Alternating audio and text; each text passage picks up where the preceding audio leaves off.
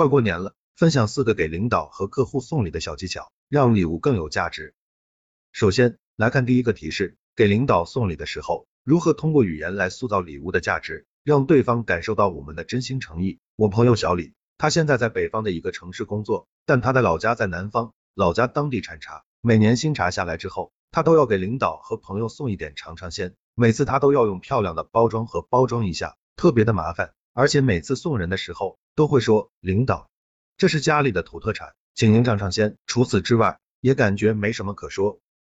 但是去年小李收到茶叶之后，直接用普通的塑料袋草草的一包，直接就送到了领导那里。这次他是这样说的，领导，这是我们家二叔自己种的茶，别看这个包装简陋，但是比起市面上的茶叶要好得多。一是原料好，我们家种了十亩茶园，有一亩是专门留着给自己喝的，从来不打农药。纯绿色天然的食品，二是加工好，这个茶全是自己细工慢活，手工炒制的，手工炒的茶形态一般，但是味道绝佳。三是口感好，因为原料加工都不一般，所以茶叶的口感也就很不一般，清爽、幽香、甘甜，而且营养价值特别高，对降血脂、防止血管硬化都有很好的作用。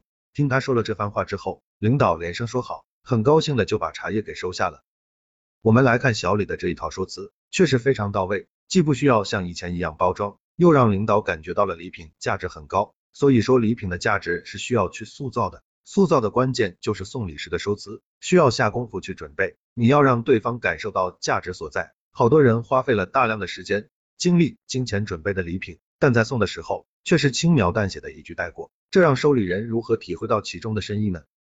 第二个提示就是我们在送礼的时候遇到对方婉言谢绝，这时候会比较尴尬。那如何去应对化解呢？其实只需要记住这三句话就行了。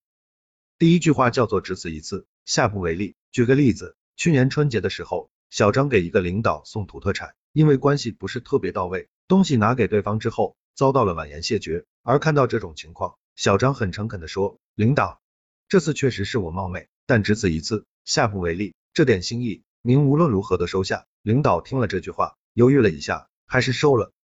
第二句话叫做，这不是给您的。我有一个朋友，因为工作的关系，经常要给人送，每次送礼的时候，他都会准备两类东西，一类东西是给对方的老婆、孩子或者老人的，另一类是给对方本人的礼品。在送礼的时候，他会把这两类礼品放在一起，一旦遇到对方不愿要的时候，他就笑着解释说，这不是给您的，这是给嫂子、侄子或者给叔叔阿姨的。往往说这番话之后，对方一般都不会拒绝。第三句话叫做，送的不是礼。送的是情，我的一位朋友小王给客户送中秋的礼物，客户不愿意要，小王说，我送的不是礼，送的是情，感谢之情，没有您平时的关照，我今天的事也做不成，您无论如何要给我一个机会，表示一下我的感激之情。一听到这个话，客户多少都会有些感动，不太好拒绝。所以说，在送礼时遇到对方婉言谢绝，可以用这三句话去应对，那不管对方到底会不会接受，总算是有一点应对之道。其实好多时候，只要是正常的人情往来，你说出这三句话，对方一般都不会拒绝。第三个提示，如果不清楚自己要送什么，可以考虑送点实用的东西。我曾经看过一段资料，说是送礼的人和收礼的人，零两秒两者的关注点不一样。送礼的人关注的是礼物送出去的那一瞬间，自己的感受，礼物要有面子，对方就很满意。而收礼的人在关注礼物的实用属性和长期价值。举个例子，有些人送礼经常送摆件。而收礼的一般不太喜欢摆件，送摆件的觉得在拆开礼物包装那一瞬间非常有面子，自己很爽。收到摆件的人就有一些纠结，这东西除了积灰没有什么意义。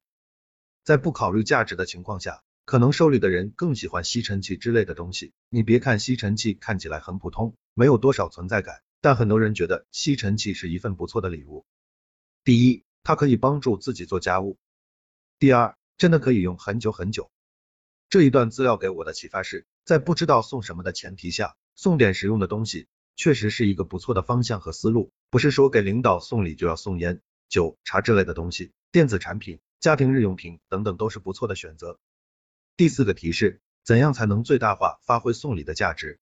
我有一个很强烈的体会，叫做不要轻易的送礼。如果盲目行动，最有可能的结果是花费的成本，收获了自我安慰，没有什么实际意义。给大家三条小建议。一是要选准人，二是要长期坚持，三是要走心。因为我们每个人的资源是有限的，